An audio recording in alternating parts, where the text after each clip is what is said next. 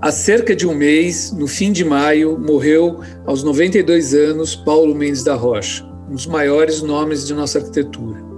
Criador de museus e centros culturais, espaços esportivos e religiosos, casas, edifícios e escolas. Ele se tornou o arquiteto brasileiro mais premiado fora do país. Bom, aqui no Brasil, ele é um dos maiores representantes da escola paulista, do brutalismo e, como poucos, soube explorar de forma muito sensível as características do concreto. Projetos como o MUBI se tornaram símbolos da cidade de São Paulo.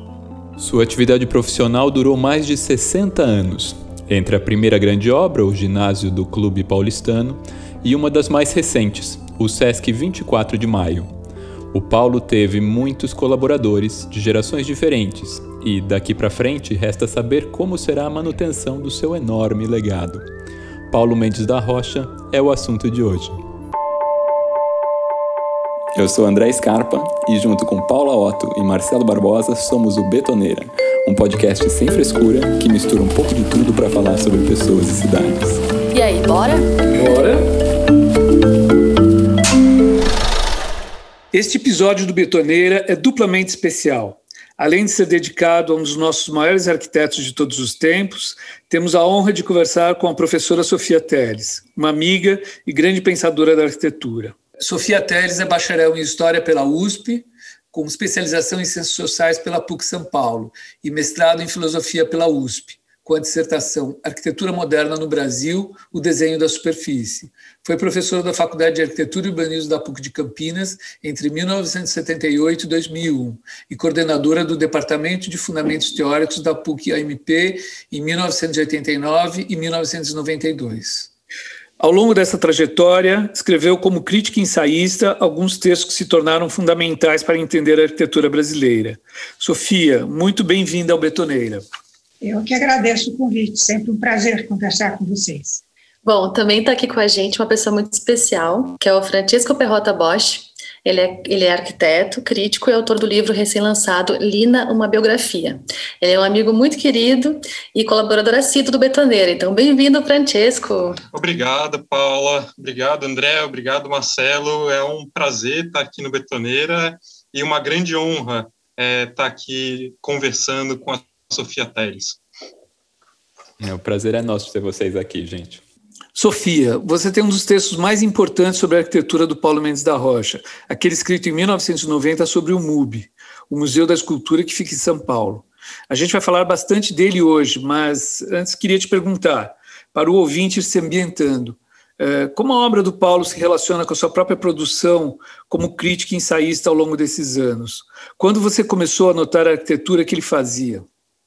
Notar, eu acho que eu já havia notado pela situação é, de ter estudado a arquitetura brasileira, embora é curioso, porque até aquele momento não havia nenhum texto, nenhum livro publicado sobre Paulo, nenhum. Acho que o primeiro é em 98, se não me engano. É, também não havia naquele momento nenhum livro sobre a Lina, não havia nada sobre publicado tinha só o Niemeyer.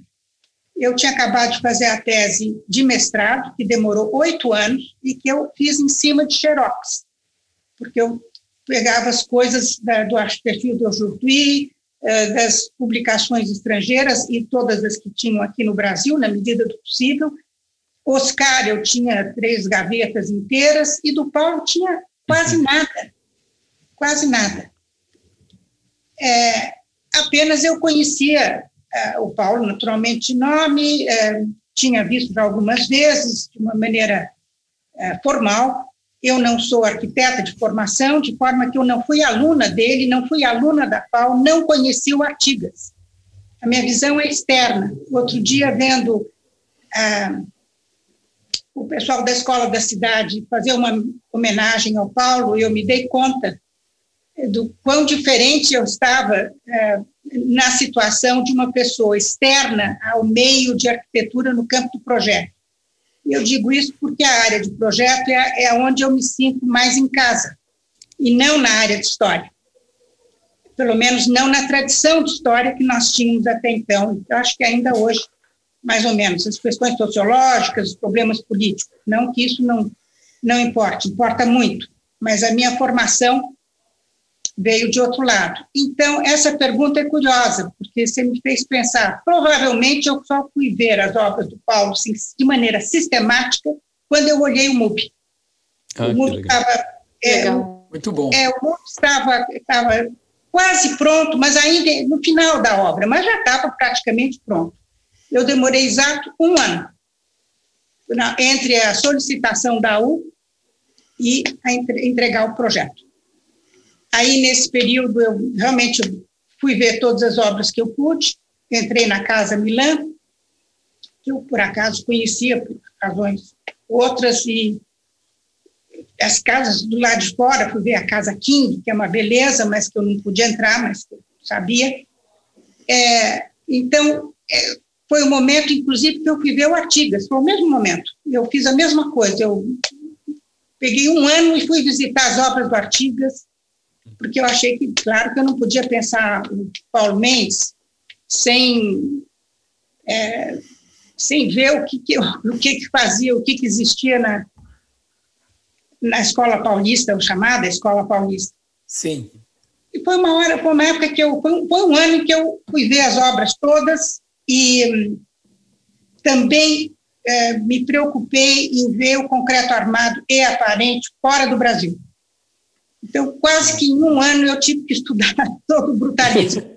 Quando eu olhei o MUB, eu de fato parei e disse: Isso aqui não dá para. Não dá para fazer um texto jornalístico. Então, eu tive, inclusive, que decidir a escolha, porque a, a U havia me solicitado que eu fizesse um texto sobre o Paulo Mendes, sobre três projetos dele, que era o MUB, a capela e o, o edifício que, tava, que tinha acabado na é, o que tem as, os brises todos. Ele foi o é mesmo a, a capela em Campos do Jordão, Jordão e, o, e, o, edifício dos brises é ali na Doc Lobo, né, que é o Guaimbê. Não, não, não, é muito mais antigo. Não, esse era daquela época, na Juscelino Kubitschek.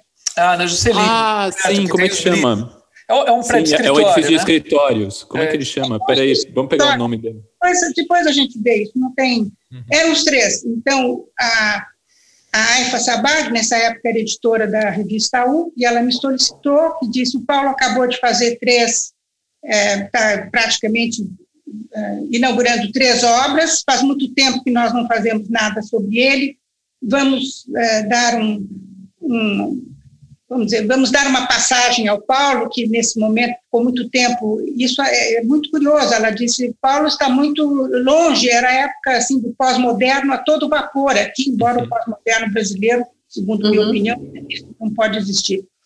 É, quer dizer, não tinha força é, para existir, Sim. razões é, de história da arquitetura mesmo. E aí ela pediu para eu ver, eu fui ver as três obras e solicitei ela que eu ficasse no MUB. Eu disse, eu vou fazer só o MUB, Você, vocês aceitam? Ela aceitou, e aí eu demorei um ano, porque eu olhei aquilo e disse, eu vou ter que pensar as categorias, porque as categorias que nós temos de análise habitual de arquitetura não vai caber, isso aqui não está tá propiciando uma nova categoria. E foi aí que eu comecei a estudar a obra do Paulo, as outras obras, os projetos e tudo mais.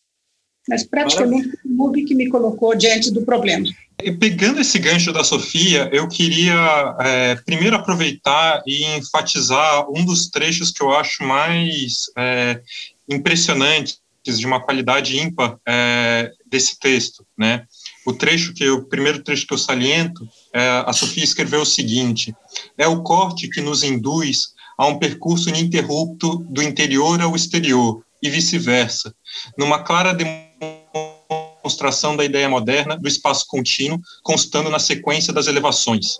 Né? Esse texto, uh, que é um texto seminal, né, um dos textos mais importantes da, eh, de crítica arquitetônica no Brasil, uh, a Sofia argumentava né, que o corte operava como gênese e, ao mesmo tempo, síntese né, dos projetos do Paulo Mendes da Rocha. Então, Sofia, aproveitando uh, esse gancho, eu queria te fazer duas perguntas, né? Primeiro, uh, no, na pouca documentação que você encontrou uh, a respeito do Paulo antes é, de ter se debruçado sobre ele, sobre a obra dele, sobre a obra do MUB. Né? É, como é que o trabalho do Paulo, poderia desenvolver um pouco mais como o trabalho do Paulo era visto antes do MUB? E você considera, ou você consegue avaliar o impacto que esse seu artigo teve numa nova compreensão que se estabeleceu do Paulo uh, no começo dos anos 90 e ao longo dos anos 90? A visão do Paulo anterior ao MUB, mesmo para mim, é, é difícil, eu não sou a melhor pessoa para avaliar exatamente, eu não estou dentro das faculdades, de, a Campinas, afinal de contas, está a 100 quilômetros de São Paulo. não, e eu lembro a vocês que Campinas tinha uma, uma, um grupo fortíssimo ligado ao Sérgio Ferro. O nosso diretor lá era o Rodrigo Lefebvre, muitas vezes. E era um grupo grande de, de planejadores, de planejamento, e era um pessoal muito anti-projeto. Então, Sim. o Paulo não tinha menor é, é contrário, aliás, disseram, imagine, Sofia, ele está morto, não acabou, você que gosta de moderno e não sei o quê. E eu dizia, bom, eu acho que o problema não é gostar de tender, eu detesto essa coisa de tendências. Eu nunca disse, olha, eu não vejo tendências, eu vejo obras. Uhum. Eu, olhei, eu olhei a obra e eu disse, não é possível a gente dizer, ah, não, é concreto armado, é brutalismo, é isso e é aquilo, então, porque era esse tipo de reação, muito forte mesmo. É, depois que eu fiz o artigo, é, não acho que ele tenha sido é, imediatamente entendido. Aliás, eu nunca vi ninguém falar do artigo na época. Mas é, foi mais a minha própria é, aula e as várias palestras que eu dei na USP durante os anos posteriores, que foi é, fazendo as pessoas se acostumarem com a ideia do corte que não é, de fato, uma categoria imediata de leitura do projeto. Agora, tá. acho que os, que os hispânicos viram mais do que os brasileiros. O, vamos dizer, eles ficaram mais espantados é, em 93, quando veio, quando foi feita a segunda Bienal Internacional de Arquitetura aqui, depois de 20 anos, é, a América Latina despencou aqui, com toda razão. O Brasil tinha sumido e, e tinha ditadura há 20 anos, e aí Aí o MUB foi visitado todo mundo. E quem de fato leu o artigo e me deu uma passagem muito forte foi o Comas, do Rio Grande do Sul. Comas. Ah, o Comas. Comas. Uhum, ele me telefonou. Professor. Ele me colocou, telefonou do Sul e disse: Sofia, você tem razão. E a gente discutia muito por causa do Lúcio Costa. Nós já tínhamos uhum. estado juntas em várias é, sessões do COSU, é, e, e, ele tinha uma leitura que eu dizia, você está tendo uma leitura acadêmica do Lúcio Costa, que eu até hoje reconheço que ele tinha uma certa razão, porque o Lúcio Costa, de fato, era mais acadêmico no projeto. É, e aí ele telefonou e disse, é, Sofia, eu estou levando uma, uma quantidade grande de projetos brasileiros, se não me engano, para uma desses uh, SAL, os, os seminários latino-americanos, acho que era no Peru ou na Colômbia, e eu, de fato, você tem razão, eu estou levando é, quatro ou cinco projetos do Paulo Mendes, eu me lembro da expressão que ele disse, eu, de fato é o único arquiteto first class, falou em inglês, que nós temos aqui. E o seu texto é o único que dá conta disso, então ele me pediu para levar o texto. Então esse meu texto foi para fora antes que os brasileiros tivessem tido tempo de ler. Ah. E ele foi primeiro para a América Latina. E em 93 também ocorreu uma outra coisa, é que o Eisman veio na mesmo, no mesmo ano para cá. E a Anne Marie Sumner, que tinha é, solicitado a presença do Eisman aqui, junto com o, o MASP aceitou fazer, ele fez uma enorme exposição, e eu tinha um texto sobre o Eisman, em 93. De fato, olhou o projeto e diz, bom, o que é que você está fazendo aqui, para o Paulo? e depois ele teve uma das, das daquelas várias eh, ele fazia umas reuniões chamada N, eram vários grupos da N. E uma dessas, dessas reuniões que chamava todo mundo, todos os arquitetos, o pessoal do Eisman fez aqui na, na Argentina, e é claro, o único arquiteto que foi chamado foi o Paulo Mendes. Aí, é, aí o texto começou a andar junto com isso.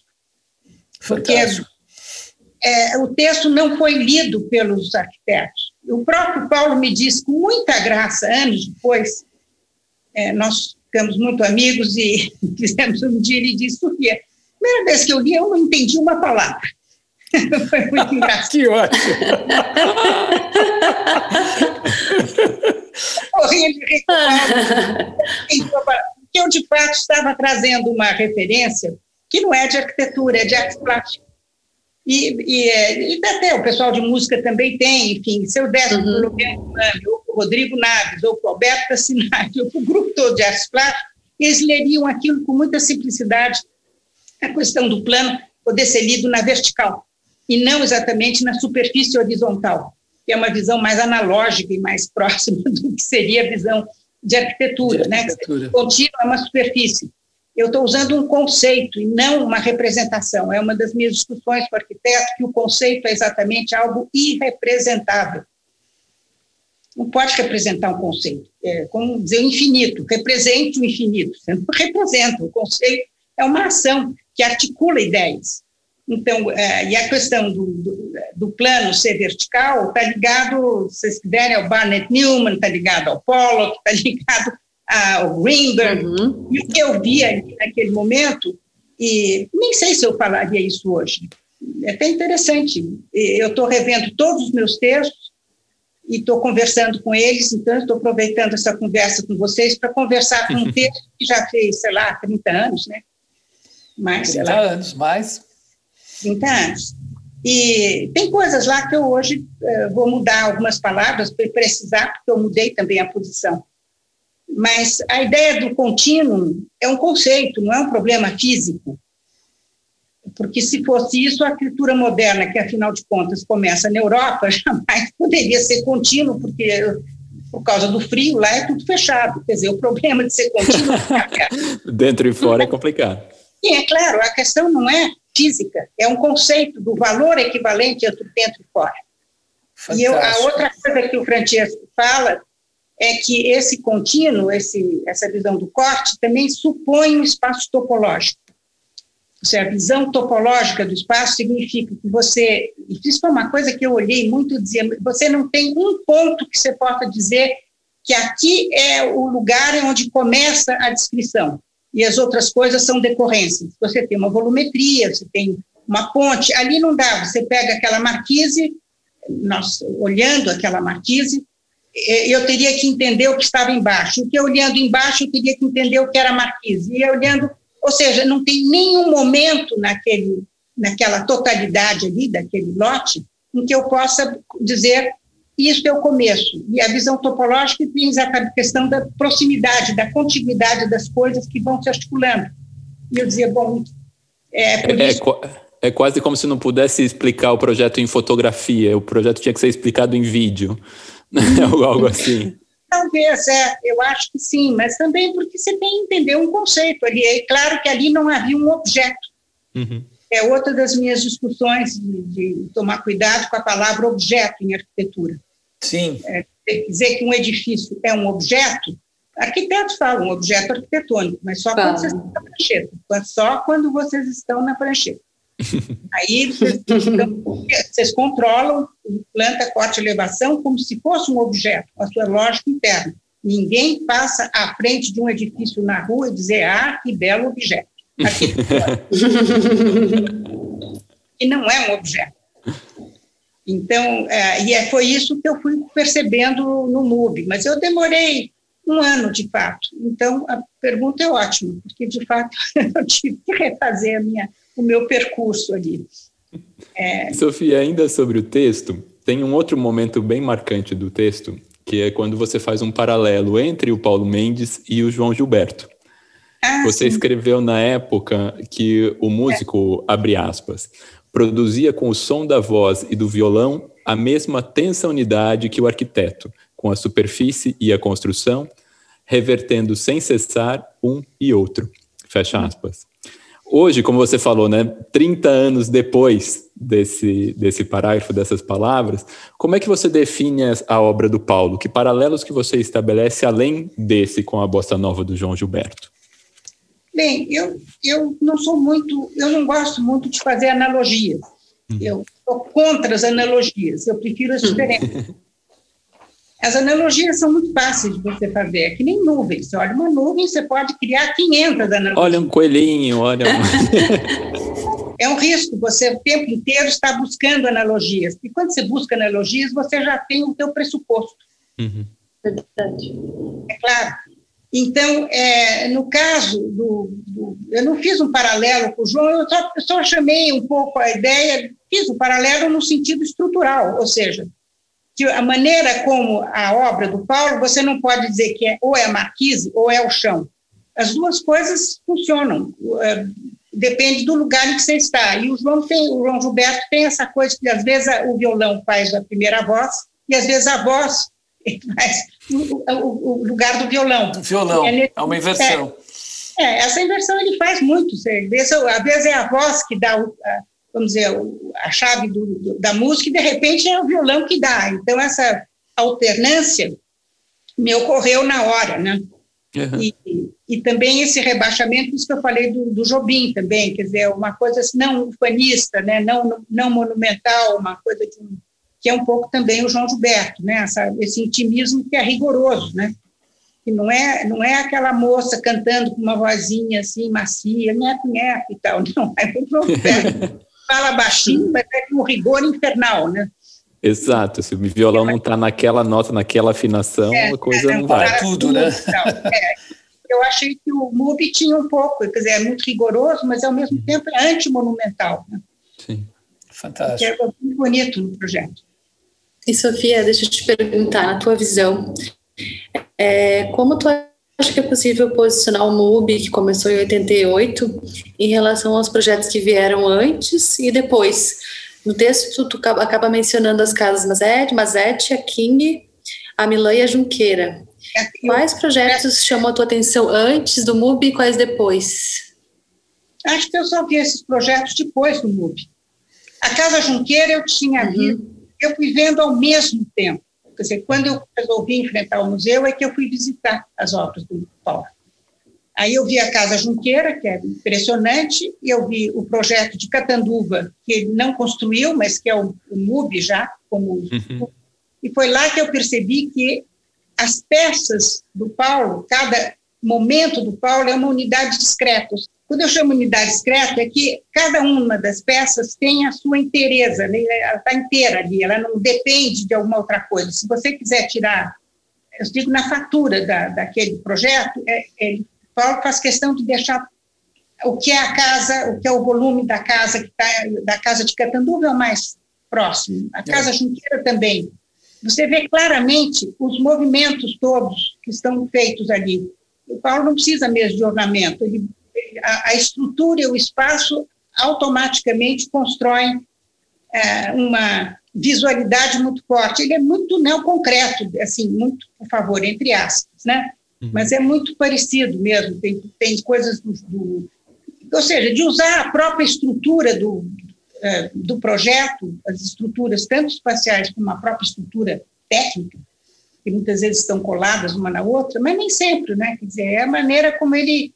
O que eu achei bonito é que ele descola uma coisa da outra, ele cria uma espécie de articulação disjuntiva ele não junta peças, ele coloca as peças e deixa as peças perfeitamente claras. É por isso que você vê cada uma e cada uma é uma unidade. Tem uma espécie de ar entre elas. Você pode ver na, na Casa Junqueira é muito fácil, na Catanduva também. Uhum. É, são articulações de momentos e não tem junção. Tem, ao contrário, uma disjunção. Então, na Casa Junqueira e na, na Casa de Catanduva tem também um, uma espécie de um pórtico, não é bem um pórtico, é como, uma, como um MUB, é um, duas uhum. vidas, mas está é, solto, ele não serve para nada, aquilo é uma sombra. Mas ela fecha a casa, que está embaixo. Sim. E a casa, você pode tirar aquela sombra de cima, a casa continua. Você também pode deslocar a piscina e a casa continua. Então você tem uhum. a casa, uma coisa que é a piscina, uma coisa que é uma escadinha e depois aquele pórtico. São coisas separadas que ele articula. Quer dizer, é por isso que é um uhum. espaço é, mental, um espaço de articulação. As, as duas casas que você está que você tá citando tem, trazem muito isso, né? De você, você, a leitura dela é em corte. Né? A, a piscina ela não está no chão. A piscina ela é um volume que é, se eleva e tá quem está no andar de baixo vê ela como volume. Quem sobe na cobertura então que aproveita a piscina. Na casa Junqueira a gente tem esse plano que sai de dentro do pórtico e vira um jardim suspenso. Você não está aproveitando o jardim no terreno, né? Eu lembro que é, em 2004 eu fui para Ubatuba e falaram: tem uma casa do Paulo Mendes em Ubatuba, vamos ver a casa do Paulo Mendes em Ubatuba, que é a Artemio Furlan. E a gente ficou procurando a casa do, de Ubatuba, três amigos estudantes assim, e não achava a casa, porque estávamos procurando sem imagens e procurando Paulo Mendes. A gente estava procurando uma peça de concreto, alguma coisa assim. Quando, uhum. a, quando então a gente, pelo endereço, cai numa casinha uh, de quase de pau a pique, assim, com estrutura, com, com estrutura de madeira roliça, de cobertura, telha de barro. É, e assim, essa é a casa Artemia Furlan, é essa. Eu sei que a gente fotografou e tudo mais, e olhamos pelas frestas, ela estava fechada. E é mesmo essa casa, que depois, é, conversando com o Paulo, ele foi contar que o pedido do cliente dessa casa veio com base é, no, na casa da Lagoinha do, do Carlos Milan, que também segue um pouco essa arquitetura. Mas mesmo essa casa, o Paulo faz essa, é, é, esses, essa, como é que é a palavra? O Paulo eleva um trecho, uma plataforma, cria duas alturas dentro da casa e que vai realmente fazer com que a leitura de utilização da casa seja completamente diferente você uh, ele levanta a plataforma que seria a sala conectada com a varanda lá fora, né? Uma coisa muito da casa, quase brasileira, assim. E ao mesmo tempo toda a parte baixa da casa está conectada com o terreno e a parte que você vem da praia. Então, você vem da praia, você está no nível que você entra nos, no, no, banheiro para lavar os pés e depois ir para ir casa. Então, é muito bonito isso, né? Essa leitura do corte está tá mesmo em todos esses projetos que, é, independente da complexidade deles? É, eu acho que é, quem está ouvindo você falar, e me ocorreu sempre, me ocorre sempre, que é tão natural na FAUSP você trabalhar com a estrutura e não com a volumetria, isso para o grupo que ficou ligado ali ao Artigas e, e ao Paulo, e Pedro Paulo Saraiva, é, tem alguns, tem uns que são volumétricos, né? Tem, por exemplo, Abrão, Guedes, uh, Eduardo de Almeida, eles têm uma visão ainda mais ligada ao Corbusier inglês, uhum. né? Pano de alvenaria, cinta de concreto. Mas o Paulo parte da estrutura, quer dizer, ele, ele realmente pega as, os, as partes é, do projeto e aquilo se transforma numa unidade. Quer dizer, aquilo não pode ser uma coisa que vai ter que ser adaptada depois. Na hora que ele faz um pedaço do, do edifício, aquilo já é uma unidade feita, por isso que é uma unidade discreta. Uhum. Então, é, e ele trabalha por, é, com essa ideia, me parece.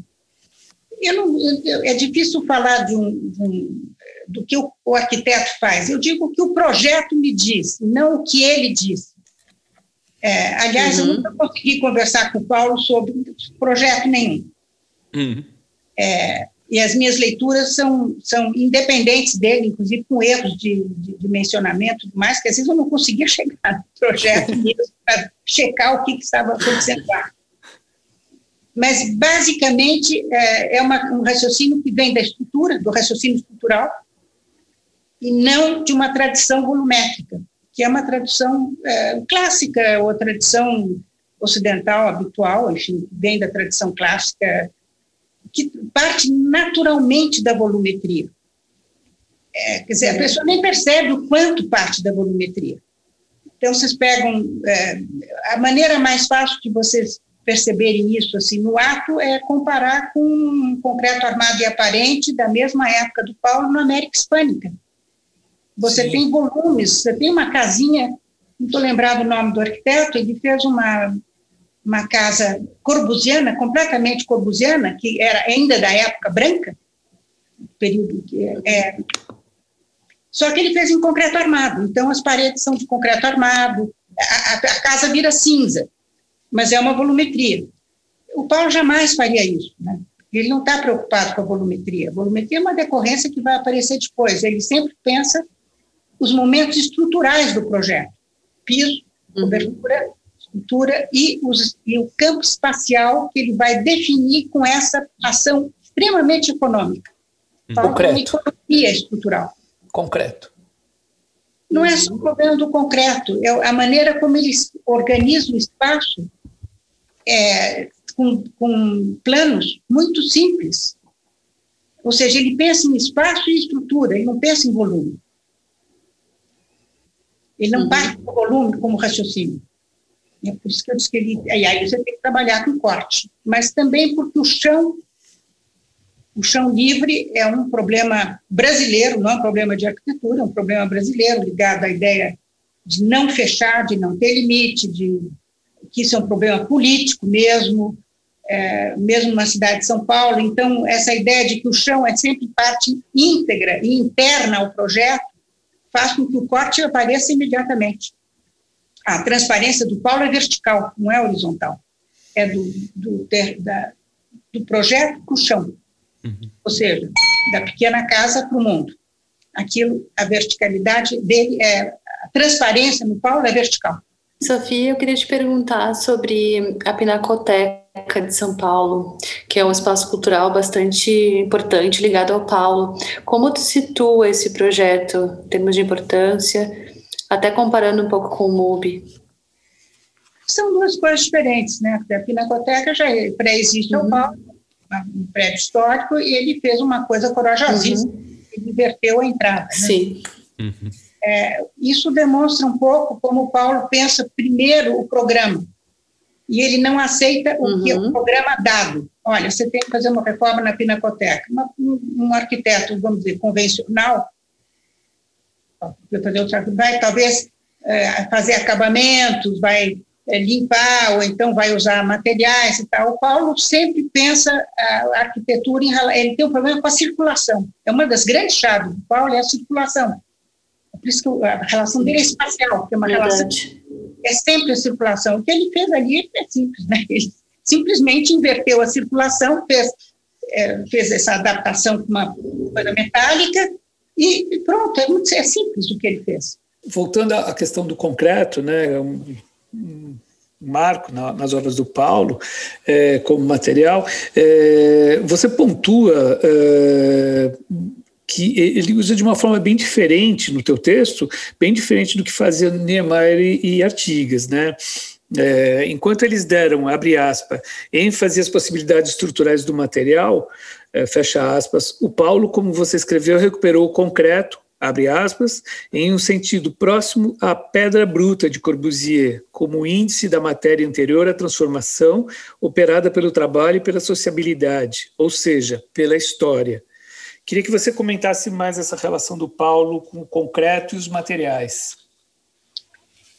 Eu não tenho certeza se eu manteria isso hoje.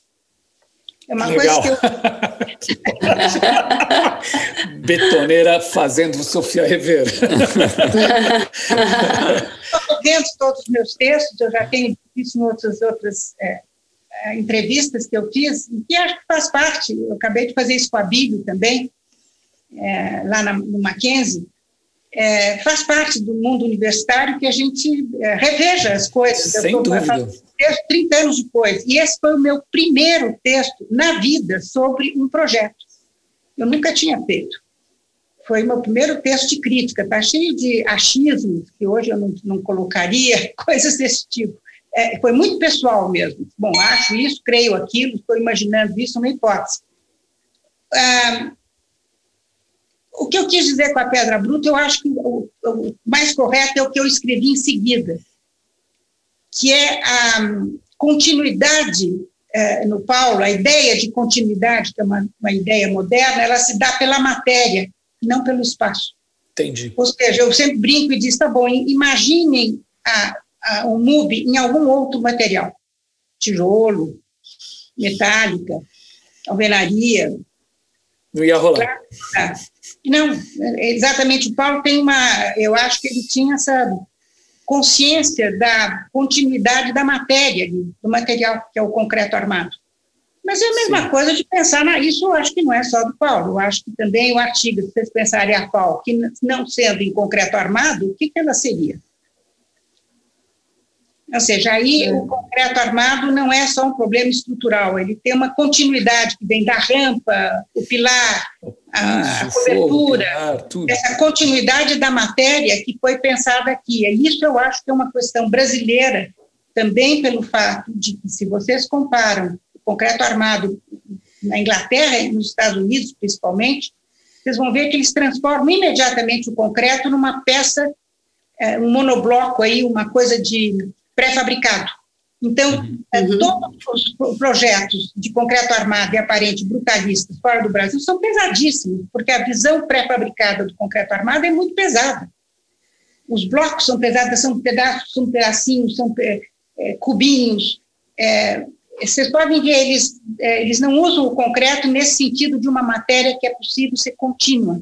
Uma matéria fluida, né?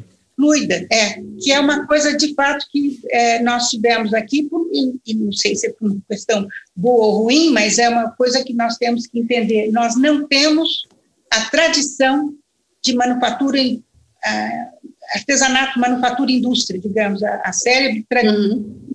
é, questão social de que você vai criando um sistema produtivo ligado a uma noção industrial, uma noção de manufatura muito desenvolvida. Na verdade, nós não tínhamos metálica, nós não temos a tradição da alvenaria, como tem os, os hispânicos, a tradição portuguesa é caiada, exatamente, uhum. e o concreto aqui veio, aqui no caso de São Paulo, de fato veio pela tradição da poli, mas mesmo Niemeyer, ele vem pela tradição do Baumgarten, ele vem do cálculo estrutural. Então, não, nós não passamos, não tivemos talvez a pressão de transformar essa matéria fluida, ou essa sopa suja, como descreve Corbusier com gás, é, o concreto é uma sopa suja, e aquilo lá em pequenos pedaços que então depois são acoplados, como faz parte da tradição de quem trabalha com alvenaria, com pedra, com metálica, você trabalha uhum. com o concreto você pode fazer. As, o que é bonito no concreto é essa viga enorme. E entre uma viga e um pilar você tem uma pequena luz, como se diz, não é? Uma pequena camadinha de ar, que é o sol, que dá leveza a algo que é pesado. Faz cantar. É, tem, é, esse cantar eu acho que também é outra coisa que também é muito brasileira, está lá no artigo do MUB, não sei se vocês prestaram atenção, porque uhum. a ver, que eu digo que uma das coisas que me impressionou no MUB foi que a parede, né, a lâmina de concreto, chega num piso claro, num piso Sim. de pedra, uhum. pedra portuguesa, português. mosaico português, branco. É, que dá uma leveza né, a esse peso da matéria. E, e eu sempre achei que a arquitetura moderna brasileira, ela vinha pelo Niemeyer, eu sempre achava incrível como o Niemeyer, é, o peso, é muito difícil você tirar o peso de uma coisa de concreto ou de uma construção, e a maneira de tirar o peso é mostrar exatamente aonde ele desaparece o máximo, que é no ponto de apoio. Então, as, o ponto de apoio do Niemeyer, as tangências do Niemeyer, eu disse, é uma maneira de dar leveza a algo que não é leve. E aí você pega o concreto armado fora, inclusive projetos muito similares ao, ao próprio Niemeyer, é, na América Hispânica, já moderna, vocês vão ver como os pilares são pesados e o esforço é de baixo para cima, ou seja, é a, a ideia de que o, a coisa importante está em cima e você está empurrando. Você tem um esforço grande para elevá-la. Né? E aqui é exatamente o contrário, nós descemos as coisas e elas não têm, eu digo lá no artigo do MUV, é um projeto que recusa a fundação. Queria agora fazer uma, uma pergunta, na verdade, um pouco sobre o diálogo que nós estamos tendo é, e também sobre as falas, digamos, do Paulo. Né? Então, é, é, fazendo um, um pouco uma análise, uma amarração entre disciplinas e categorias literárias, né? O, o seu texto e a sua fala aqui é, me traz muito é, de crítica de arte, né? É, as categorias, de certa maneira, as qualidades que você apresenta são muito mais é, próximas de crítica de arte do que o que a gente considera per se como crítica de arquitetura. Né? É, me lembra muito as aulas do Ronaldo Brito e do Rodrigo Naves, e falo isso como um grande elogio, né? É, também grandes professores. É, e teve, na nossa pesquisa que a gente fez antes da, dessa, é, desse episódio do Betoneira, né, a gente viu numa entrevista sua que, é, que foi estudar, é, que você foi estudar filosofia quando estava dando aula de arquitetura, né, como uma maneira de buscar, de dar conta de alguns dos dilemas que se colocavam é, na análise de projetos, né. E aí, juntando aqui, fazendo uma ponte, uma amarração com o Paulo, né, de certo modo, isso eu acho que principalmente no final da vida, né, nos últimos anos, o Paulo ele tinha um, um método muito socrático, né? Ele estabelecia um diálogo e uma, é, uma argumentação, às vezes, às vezes até muito ríspida, né? Mas de muito questionamento com o interlocutor. Né, é, conversando com muitos dos colaboradores de diferentes escritórios, né, é, eles contam que o, o, o, Paulo, no final da vida, ele projetava falando, né, uhum. ele a cada na, durante a concepção arquitetônica, né, antes de ir para o papel ou para a lousa, né, ele começava com uma narrativa oral, né, ele ia descrevendo como a pessoa estava no edifício, como se ele tivesse narrando a, a vivência antes mesmo do que está na cabeça ir para a mão e ir para o desenho, né? É, o projeto se revelava antes, digamos, mentalmente do que no desenho. É, então, é, depois de reunir, digamos, todos esses pontos, eu queria te fazer mais uma vez duas perguntas, né?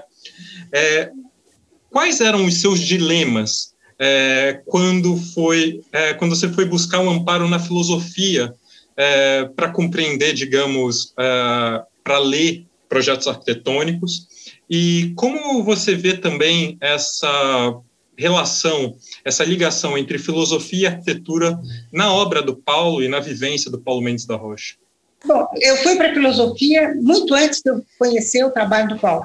Uhum. Eu fui na época para entender Niemeyer, entender a arquitetura brasileira, e, de qualquer maneira, eu acho que eu fui naturalmente, porque quando você faz crítica, pode ser de música, pode ser de artes plásticas, pode ser de teatro, naturalmente você tem que ter estética. É, a arquitetura devia automaticamente quem quer escrever sobre arquitetura deveria fazer simplesmente um curso mínimo de estética para entender quais são os problemas, porque um, você pega o Lorenzo Mami, ele fala de música, mas ele tem a formação de filosofia, é, é quase automático. Isso eu percebia que os arquitetos, com a visão, eu peguei a arquitetura numa época é, que essa questão política era muito forte, então é, eu tinha uma. É, eu achei que eu estava com as categorias de sociologia e de política, ok, eu, eu, mas isso. É, eu me recuso a achar que a arquitetura é uma expressão da, da vida, é como se fosse um reflexo. E, e, a visão sociológica e a visão política, ela, por mais que você não queira, ela tende a te dar uma é, uma, é, vamos dizer, uma explicação antes do projeto. Antes que o projeto se faça, você já tem o país, você já tem o problema político, você tem o problema de uhum. classe. Todo mundo ali era do Partido Comunista, eu era militante. Ou seja, eu, eu disse, não, não vai dar, porque... É, eu, eu fui isso sem nem... Fui, fui meio simplesmente porque a minha formação era essa, eu sabia é, é, eu fiz história, mas eu conhecia bem artes plásticas, o meu grupo todo, eu era naquele, nesse momento, meu companheiro era o Zé Rezende, que fazia parte da revista Malas Artes, de forma que eu via Malas Artes se constituindo, a discussão do Zé com o Ronaldo, que era o centro ali da conversa, era muito grande, tinha o Tunga, tinha o Cildo, enfim, era para mim meio natural. Rio de Janeiro, aliás, a comparação entre Rio e São Paulo foi muito produtiva para mim. Eu estudava Genote e Marx e Sociologia e Política aqui, estudava Althusser, Derrida e Deleuze no Rio. Uhum. Isso nos anos 70. Essa, essa conversa foi muito produtiva para mim. Então, as minhas categorias vieram dos dois lados. Primeiro, de não aceitar a ideia de que o Brasil explica tudo. Disse, não, o problema é que muitas das coisas do Brasil eu só vi depois que eu entendi a obra do Paulo. Quer dizer, quando eu vi a obra do Paulo, é que eu disse, de fato, aí foi onde a Lina, para mim, foi importante. Que eu disse, a Lina dizia, nós não temos formação artesanal no Brasil.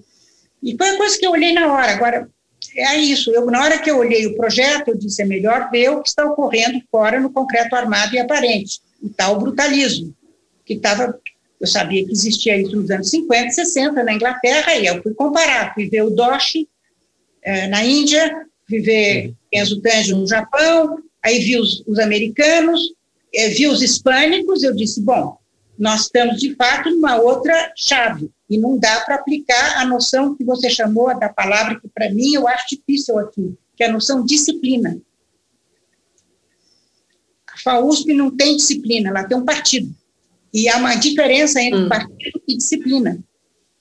Porque a disciplina é uma estrutura que já está dentro de uma tradição. Agora, isso significa que eu não tinha uma coisa muito amarrada dentro da própria. Quer dizer, eu não fiz a faculdade. Para mim, acho que isso foi uma chance.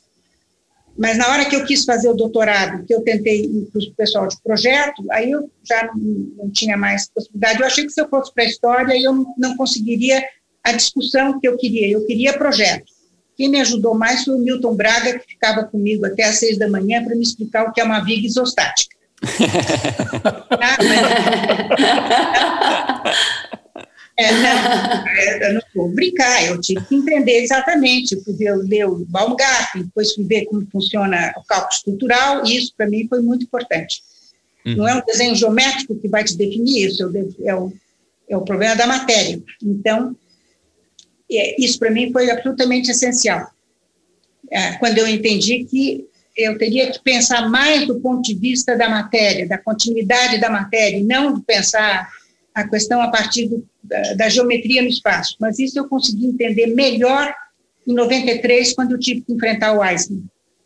Aí eu fui estudar essas outras coisas, me diverti muito fazendo as diferenças entre cálculo estrutural e, e geometria no espaço. Não, a, a vontade Sofia... dá é para a gente chamar para vir outro dia falar do Eisman também, né? Mas deixa a gente chama A gente um... chama a Sofia para falar do Frank Gehry. Ah, ah, meu Deus. Frank é ótimo. Eu gosto muito. Eu, muito. eu fui até Bilbao, adorei Bilbao, é uma beleza. É muito inteligente. Muito, Mas é mesmo. Muito. Sofia, deixa eu aproveitar pegar um gancho uh, de algo que você uh, falou na última resposta sobre. Uh, não lembro exatamente as palavras que você empregou, mas que você passou a entender o Brasil por meio do Paulo. E aí eu vou trazer, na verdade, dois, trechos de dois textos seus. Um é, que você escreveu para a Bienal de Havana, que tem um trecho que eu achei especialmente interessante, né? que é assim, em Paulo Mendes da Rocha, a imaginação parte de uma tradição, do que já se fez e do que se conhece como tecnicamente possível na arquitetura moderna do país e o que nos preocupou de Lúcio Costa a Vila Nova Artigas e nos preocupa ainda no campo social e político. Ao mesmo tempo que eu pego esse trecho, eu também pego um trecho do seu texto do MUBI, que você coloca, né, fazendo uma comparação entre o, o Paulo e o Sérgio Ferro, é, você coloca o Sérgio Ferro até como muito melhor discípulo de Artigas, é, do ponto de vista que o Sérgio Ferro ele ele seguiu os pressupostos ideológicos Artigas e o Paulo Mendes da Rocha não. Então, uh, Sofia, você podia descrever um pouco melhor, né, é, já daquele ponto que estava na, na, resposta passada, da relação do Paulo Mendes com a tradição é, moderna brasileira? É eu queria que vocês é, ficassem, tivessem a clareza, eu é que devo esclarecer a vocês com bastante precisão de que quando eu digo que eu aprendi com o Paulo, não é que eu vi no Paulo, nem que ele me falou nada, é fui eu que aprendi, não ele que tem a relação com o Brasil. Eu é que olhando o trabalho do Paulo, quando eu vi essa continuidade da matéria, concreto, armado, e eu vi que isso era diverso da questão fora do Brasil, me ocorreu o que eu já havia lido na Lina. Eu disse, é, de fato, se nós tivéssemos tido uma visão é, um país ligado a uma tradição industrial, manufatura adiantada, indústria adiantada, ou seja, não um país rural, como nós fizemos, e agro, agrário, como nós temos ainda, a coisa agrícola, Nós não temos indústria.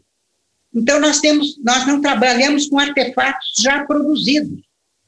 Quer dizer, nós temos um problema, e eu me lembro nessa época, e acho que ainda tem, vocês ainda têm, nós temos uma cadeia produtiva muito pobre. A nossa cadeia produtiva é pequena. Nesse momento está aumentando, espero que aumente, mas a nossa cadeia produtiva é zero, perto de uma Europa. Se imagina a Itália, a Alemanha, o que, o que significa uma cadeia produtiva. A nossa, o nosso arco é pequeno. Eu disse, no fundo, o concreto armado, ele, ele tem uma liberdade de não ter que passar por uma ideia de pré-fabricação, junção de pedaços com pedaços, partes com partes, e principalmente a ideia de recinto, mais recinto, outra volumetria, mais outra volumetria. Se você trabalha com volumetria, você vai ter que juntar várias volumetrias. Né? Você tem as plantas todas. Aqui, exatamente, disse, é curioso, aqui a nossa continuidade vem de uma matéria contínua. E é nesse sentido que, isso sou eu falando, Paulo nunca falou nada disso, e nem sei se ele pensou esse assunto. Agora, olhando o Paulo, vendo a, a, maneira como ele trabalhava, mas isso também eu acho que vem, quer dizer, mesmo o, o eu, a Casa de Barcos do Artigas, para mim, foi muito importante de ver. E o Osaka também, que é essa ideia de você resolver tudo numa. que é uma coisa deles mesmo, da, da Escola Paulista, desse ponto de vista de resolver todos os programas dentro de uma grande cobertura. Sim. E, de certa maneira, uhum. lembra muito a questão, uh, não dos brutalistas, mas uh, dos metabolistas, que também é uma época que a gente passou meio rápido, porque são questões utópicas de fazer, uh, não Archigram, mas as grandes. Friedman, a, a grelha, que você tem um, todo o programa embaixo de uma, uma única cobertura. Uhum era, tinha um aspecto um pouco utópico nessa época, era muito utópico, mas não era utópico no sentido de que eles sabiam que estavam fazendo um comentário possível sobre arquitetura. Isso, a gente estudou muito pouco isso aqui. Foi bem a época da ditadura. Mas eu olhava aquilo e dizia, bom, é, não tem grelha metálica, não tem alvenaria, não tem é, concreto pensado como pré-fabricação, ou seja, o concreto ele vai ser usado tensionado na sua máxima potencialidade que é algo que veio do Niemeyer e do Reid, aquele pórtico do Man, que é, de fato, uma visão muito bonita, porque é um, uma, uma, maneira muito econômica de pensar uma estrutura e, e, com aquela pequena pouso no chão, né, com dois pontos. Uhum, é muito evidente aquilo. E eu acho que essa ideia da economia pórtico, essa economia da estrutura que resolve rapidamente uma coisa só, eu acho que isso passou muito. Eu acho que o Paulo tem um pouco essa, tinha, me parece assim, atenção a essa economia estrutural, que ao mesmo tempo já cria o espaço e já cria o programa. Eu chamava a técnica do Paulo de uma técnica programática, porque a estrutura já resolve o espaço, já resolve a maneira como loca no chão, como aquele piso interno já entra, ele resolve tudo numa coisa só. É muito econômico. E essa economia é tensa. Quer dizer, ele sabe que isso é tenso, então ele vai puxar isso. Eu acho que isso veio do Rede, acho que ele mesmo fala, é muito bonita a posição do Rede, do Man. E é, é, um pouco isso, quer dizer, eu não estou dizendo que o Paulo tem uma relação com o Brasil assim, o assado, sei lá, eu acho que ele tem uma relação, não é com o Brasil, ele fala América. Eu nunca vi o Paulo falar do Brasil. Os textos dele falam América. Ele está pensando muito, ele sempre pensou nessa transposição Atlântico-Pacífico, ele sempre pensou na, na, na, ideia de uma rede fluvial. Isso ele pensou lá atrás. Eu me lembro que uma das coisas que eu mais impressionava era a visão geográfica que ele tinha da questão espacial. E isso era uma das coisas que também no artigo do MUB eu disse: eu tenho que tomar cuidado, porque ali parece que o Paulo está pensando paisagem, as pessoas vão confundir paisagem com natureza. Não é verdade. A paisagem, Paulo não pensa em paisagem, quando ele fala em natureza. Natureza, para ele, é um dado físico. Como ele diz, são quantidades de água, quantidade de terra, é a extensão da geográfica. Ele não está pensando. Paisagem pressupõe o olho, né? olhando. A paisagem é uhum. é cultural, é uma cultura. Natureza, não. Natureza é pré-cultura, é, é, é a quantidade de matéria. Paulo não está pensando em paisagem natural. Então, como eu escrevi no MUB, paisagem urbana, mas eu disse, é, mas a palavra paisagem, como nós temos o hábito de pensar em natureza, nós vamos dizer que ele está pondo alguma coisa de natureza aqui. Nada, zero. Não tem paisagem natural nenhuma ali. E a paisagem sempre é cultural, porque ela depende do olho, né? É você que cria a paisagem. Somos nós que criamos a paisagem. Tem alguns lugares que é até difícil você dizer que você tá, entra dentro de uma floresta amazônica, que você não enxerga um metro na frente, enxerga o céu iluminado, e você diz a paisagem amazônica. Você não consegue dizer. Não dá, não dá. Não dá. A minha, a minha questão é, é, como fica o legado do Paulo Mendes daqui para frente e você considera que ele teve seguidores? Eu não uso a palavra seguidor, né? Uhum. É, acho que a gente, inclusive, na atual circunstância brasileira, é melhor a gente também suprimir essa palavra. Cancela a palavra seguidor. Né? Muito bom, muito bom. Ah, eu concordo. plenamente. Concordo muito também. Não, jamais na arquitetura você tem seguidores. Você tem, é, é, claro que é uma tese da Sofia, é, a, que é um problema da transmissão da arquitetura. Eu acho muito bonito no Paulo, sempre achei que ele não fala do projeto dele, ele fala do Brasil, da América, ele fala da natureza, da geografia, dos problemas tal. Nunca vi o Paulo falar sobre o projeto, ele está preocupado que as pessoas que conversam, que estão próximos dele, tenham consciência de onde estão e o que estão fazendo, e por que fazem o que fazem. Porque a arquitetura tem, naturalmente, uma pelo seu tipo de atividade, que é uma atividade que pressupõe uma coisa comum entre vocês todos que são da prancheta, ora, é que vocês têm uma base que se chama código de representação. Planta, corte, elevação, etc, etc. Isso é comum para todos. É como pauta para música. Uhum. A transmissão se faz pelo código. Você não precisa conhecer o Paulo Mendes para fazer uma laje. Você não precisa conhecer, nunca ouvi falar do Corbusier para fazer um pilotinho. Tem, o mestre de obra não tem a menor ideia de quem foi o Kaufman, Casa Kaufman, o Frank Lloyd, ele vai fazer uma balanço. Já está codificado.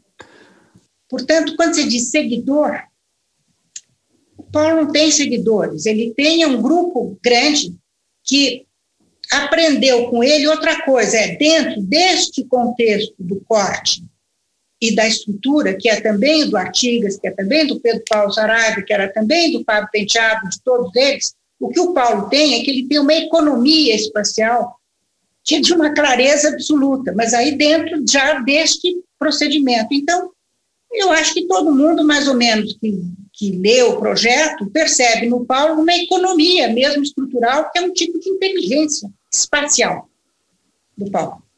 Que ele consegue, de fato, é, é, condensar a estrutura, o espaço, a matéria, aquilo fica resolvido com muito pouco. São muito poucas operações. Deixa eu te perguntar, falando ainda sobre o legado do Paulo, é, no ano passado teve uma decisão bem polêmica que foi a dele de enviar todo o acervo dele, então 8 mil itens, mais ou menos 300 projetos para a Casa de, Arquitetura de Portugal. É uma decisão bastante polêmica, especialmente é, vinda da FAUSP. Aí eu queria te perguntar a tua opinião sobre o assunto. Acho que ele teve toda a razão, tinha que mandar para fora mesmo. Acho que a USP não tem, no momento, condição, tem projetos que estão lá ainda para encaixotados. O Guedes, por exemplo, está tudo encaixotado. É, Concordo com você, foi, Sofia. Isso é uma primeira questão. A segunda é que o Paulo hoje tem um nível de internacionalização que nós nem conhecemos aqui e tal. É verdade. Tem uma obra curiosíssima para quem está fora, a gente não tem ideia, precisaria conhecer fora as obras de concreto armado para entender a diferença do, do tratamento aqui, no caso. E tem o que ele fala como arquiteto. Ele está pensando na questão ecológica antes de todo mundo, ele está falando no problema ambiental. E o, o Paulo, é, vamos dizer, ele é uma demonstração é, muito bonita. É, ele tem uma, um grande controle sobre o seu próprio procedimento, e é isso que faz com que o projeto dele seja é, realmente impacta, e, e, eu acho principalmente a ideia de que ele não aceita o programa dado. Vem alguém de quer uma casa assim, assim, e ele diz, ah, sim, interessante, vai fazer o oposto do que a pessoa. e é onde ele quer. A casa de Milã é extraordinária. Deve ser difícil morar lá, mas. É, sim, sim. Mas Paulo está preocupado com isso. Ele tem um, é, uma casa que tem um chão de asfalto de 65, sei lá, de quanto é 67. Sabe o que é uma casa de chão de asfalto, que não tem janela e tem uma clarabóia de cristal? Na verdade, é no exterior. Eu, no texto do MUV, eu, eu pensei muito isso, que a casa é o oposto do, seria, vamos dizer, a, a contraparte do MUB, porque é um espaço inteiramente fechado que você entra e você está fora. Tem uma luz solar caindo que você tem que entrar embaixo do mezanino, porque não tem, tem o sol caindo direto, você está em cima de um chão de asfalto, ou seja, você entrou num tá lugar fechado, você está você tá do lado de fora. E no MUB, quando você entra num lugar fora, você está, na verdade, dentro. Isso na Casa Milan você entra para fora e no, no MUB você sai para dentro. Exato. Porque exatamente dentro e fora é um conceito, não é um problema físico.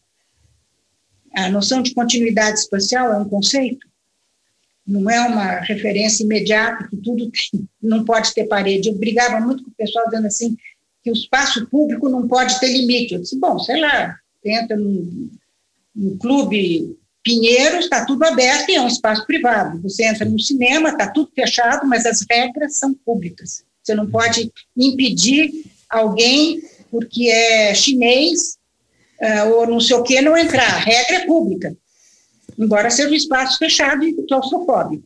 Escurinho. Seja, espaço público não tem nada a ver com espaço físico aberto. É, Sofia, é, quando eu estava na, na, iminência de lançamento do, do livro que eu escrevi sobre Franz Repp, eu estava tomando um cafezinho no no, no, no, café embaixo da Aliança Francesa e eu estava olhando pelo vidro e eu vejo o Paulo passar. E aí me ocorreu que eu não tinha convidado ele para para a cerimônia de lançamento que ia ser na, no IAB. Aí eu saí correndo, larguei o café, saí, Paulo, Paulo, Paulo, esqueci de te convidar, é, dia tal vai ter o lançamento do livro lá no IAB, eu queria muito que você fosse. Ele falou, claro, eu vou sem dúvida. E eu, eu falei, você me desculpa de, de não ter te convidado antes, ou de uma maneira mais formal, estou aqui na calçada de, saindo correndo, te avisando. Ele falou, não tem problema nenhum, a calçada foi feita para isso, para encontrar as pessoas.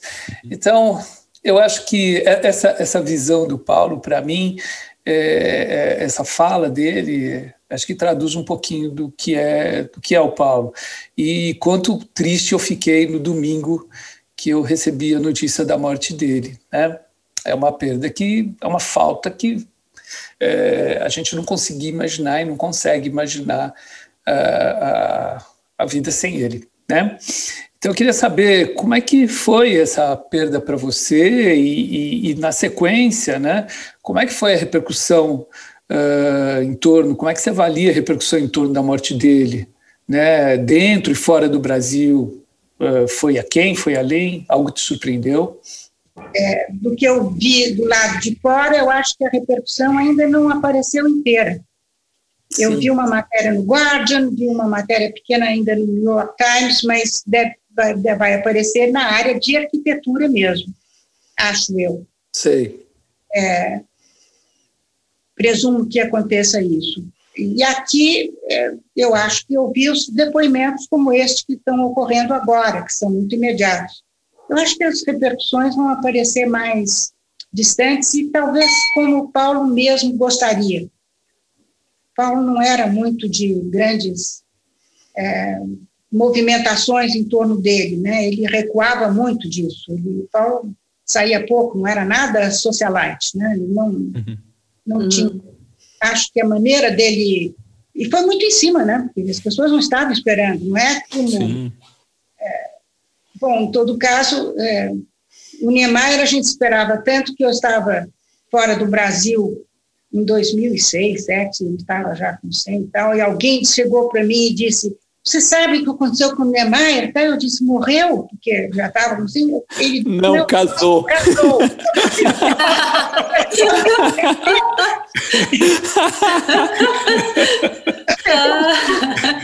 a gente estava esperando, o Paulo não estávamos esperando.